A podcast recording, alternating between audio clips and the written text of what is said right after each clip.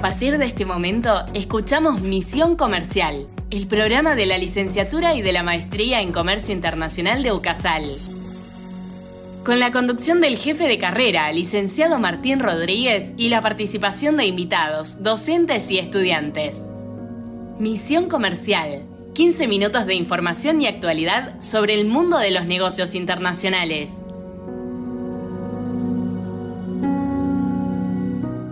Buenos días en este nuevo podcast de Misión Comercial, el podcast de la licenciatura y de la maestría en Comercio Internacional. Estoy junto con Federico Jaime. ¿Cómo estás, Federico? Buenos días. Hola, buen día Martín, muy bien, ¿y vos cómo estás? Muy bien, muchas gracias. Eh, hoy vamos a... es una suerte de continuidad del podcast anterior que hablamos sobre la liquidación de divisas, porque, bueno, eh, esto también se relaciona con el dólar y el valor del peso y es la medida que adoptó con acuerdo con la República Popular China el gobierno nacional respecto de utilizar el swap que se tiene en el Banco Central de la República Argentina entre pesos argentinos y yuanes chinos para eh, pagar los que son las importaciones exportaciones argentinas entre ambos países.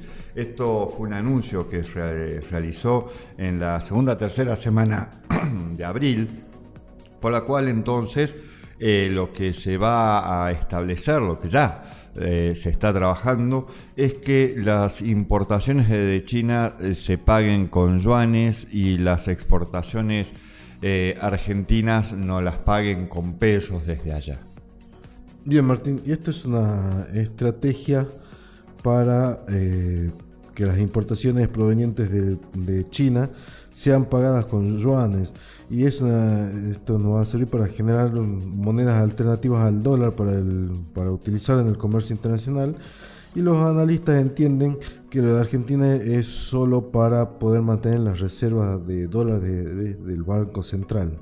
Acá tenemos una cuestión que es de nivel internacional, una cuestión de alguna manera de una geopolítica monetaria en que algunos países como Rusia, por la guerra, su invasión a Ucrania, la misma China, están, digamos, tratando de diversificar lo que se da en el mercado internacional, el uso de divisas, algo así como un multilateralismo monetario internacional, un patrón multilateral que no esté solamente atado al dólar. En realidad también tenemos el euro y otras monedas, pero de acuerdo a lo que menciona Marcelo Elizondo de la consultora DNI, el 70% del comercio internacional se paga en dólares. En 2022 fueron 32 billones, sumando bienes y servicios. El restante 30% se realiza en otras monedas, en su mayor parte en euro, y esto porque se da en el mismo espacio de la Unión Europea y otras monedas eh, dentro de ese 30% sería solamente el 4% sería el yuan. En este sentido, eh, el dólar es la moneda más creíble en el mundo es la moneda más institucionalizada, decimos institucionalizada, en cuanto a que eh, es en dólares aquellos contratos internacionales, la gran mayoría de los contratos son en dólares, los valores establecidos eh, en diferentes convenciones, el tema de acuerdos de préstamos entre bancos, entre los organismos internacionales, también los que desembolsan, sobre todo el Fondo Monetario Internacional, el Banco Interamericano de Desarrollo, el Banco Mundial. Obviamente hay otros que lo hacen en euros. Eh, en la Argentina se prevé que se van a utilizar 1.070 millones de, de dólares en yuanes que eh, se están pagando en este momento en la moneda norteamericana. Hasta el momento el swap no tenía costo, esto mientras estuviera inactivo y una vez que el país pidió utilizar este dinero, entonces se acordó una tasa de interés y la paridad de cambio. Después se emite pesos y se depositan en el Banco Popular de China, que a su vez coloca yuanes en el Banco Central de la República Argentina. El primer swap que se estableció entre ambos países fue en el año 2008-2009. En ese momento era ministro de mm, Martín Redrado era el, perdón, no ministro, sino presidente del Banco, Central. de la República Argentina y se hizo justamente con el Banco Popular de China. En ese momento eh, fue un intercambio entre 70 millones de yuanes y 38 millones de pesos, esto por un plazo de tres años renovable con un acuerdo entre ambas partes, lo que era un equivalente a 10.200 millones. Y hasta ahora el swap no había sido utilizado eh, desde el 2008-2009, de la crisis de 2008-2009, que se venía renovando este mecanismo, pero no había sido utilizado. Esta es la primera vez que se pone en funcionamiento eh, este mecanismo.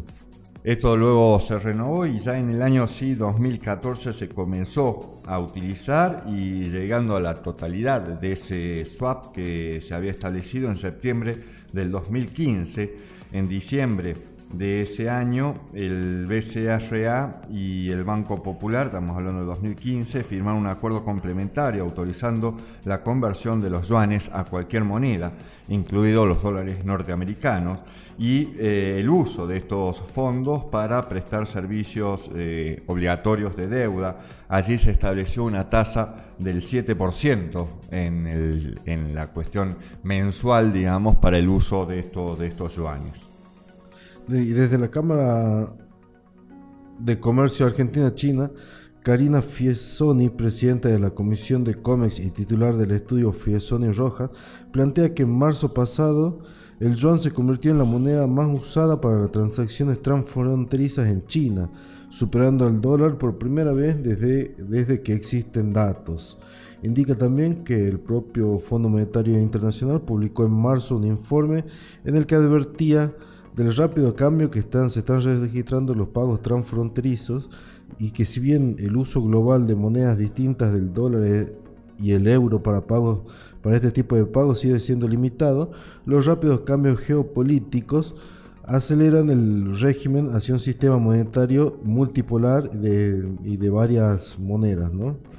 Eso mismo se da aquí en Latinoamérica, donde el yuan es la segunda moneda como presente en las reservas de los bancos y aquí tenemos que tomar que es significativo la reserva entre el Banco Central de Brasil, también en yuanes, que ya también está utilizando un sistema de compra-venta con eh, la República Popular China utilizando el yuan chino, es decir, las exportaciones brasileras son pagadas con reales y las importaciones de Brasil desde China son pagadas con yuanes. Alejandra Conconi, quien es directiva ejecutiva de la Cámara de Argentina-China, apunta que las importaciones argentinas de China vienen aumentando en los últimos años y que empresas que tenían diversificado sus operaciones están llevando a sus equipos de comercio exterior a China en relación, y esto por la calidad y porque encuentran todo en ese origen. Y China es, después de Brasil, el segundo socio comercial de Argentina y compra principalmente cereales, aceite de soja, carne bovina congelada, langostinos y exporta insumos y bienes intermedios industriales. La relación comercial es deficitaria y en el año 2002 el rojo fue de 9.500 millones de dólares. En lo que va del primer, trimestre de este año, eh, el déficit fiscal para Argentina es de 1.937 millones de dólares. Marisa Birchers, ex secretaria de Comercio Internacional de la Nación, interpreta que el uso del yuan genera cierta incertidumbre, puesto que no hay una experiencia previa y recalca que han pasado ya tres años de la actual administración sin una política productiva. Solo hubo medidas con fines recaudatorios, menciona Marisa Birche. No hay previsibilidad ni siquiera para la semana siguiente. La suba de todos es una escalada muy difícil para los exportadores. Por otro lado, el analista internacional y el presidente de la Coordinadora Regional de Investigaciones Económicas y Sociales, CRIES, Andrés Servín, le mencionó a Gravella Origlia, quien es la periodista de Diario La Nación que está escribiendo sobre este tema, que la raíz de las sanciones de Occidente a Rusia después de la invasión a Ucrania, después de esto hay una serie de países que están desarrollando estas iniciativas para el uso de monedas locales, para el intercambio comercial. Grafica en este sentido el grupo del BRICS, integrado por Rusia, China, India, Brasil y Sudáfrica, que avanza con un respaldo en, otro, en oro, a la vez que existe la posibilidad de una moneda digital.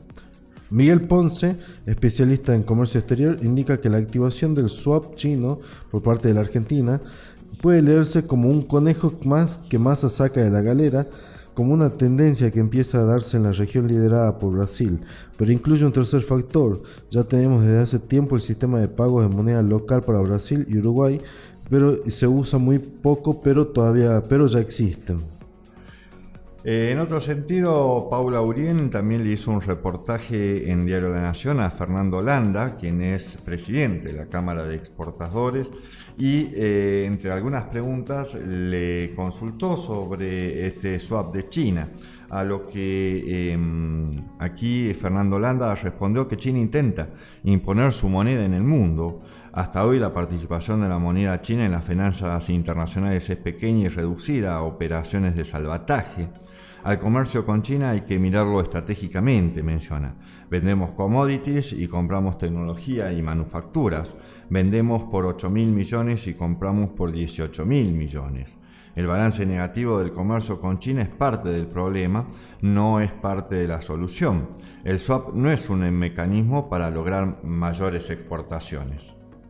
Le preguntaron a Landa también si tiene contabilizada cuántas trabas y dificultades existen para exportar, a lo que respondió que es casi imposible eh, contabilizarla porque semana a semana las reglas van cambiando y crecen las regulaciones que afectan a, a las exportaciones. Las regulaciones que no son todas trabas, pero sí son modificaciones en los procesos o criterios que también se pueden convertir en impedimentos para importar insumos. Para una pyme es muy complejo captar y entender todos los temas que involucran las regulaciones semanales. Bueno, entre esas nuevas eh, regulaciones han surgido ya a principio del mes de, mayo, en la primera semana de mes de mayo, la cuestión de los fletes internacionales, que desde Argentina le establecieron plazos más largos para que los importadores paguen estos fletes, con lo cual las navieras han comenzado a, a, suspender fletes para la Argentina y buscar establecer que los mismos sean pagados en el exterior directamente y esto es por el exportador, cosas, cuestiones complicadas si estamos hablando de importaciones, pero si estamos hablando de exportaciones, peor aún, sería pasar de lo que es free on board a pasar a un SIF, que directamente el importador desde los otros países paguen el flete internacional. Todo esto menciona el presidente de la Cámara de Exportadores de la República Argentina, Fernando Landa, donde además dice critica, son medidas que van a contramano de este programa de incremento exportador que ha lanzado el gobierno.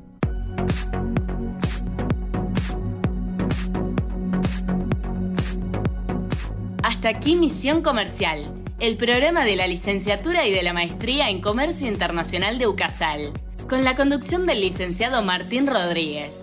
Por su atención, muchas gracias.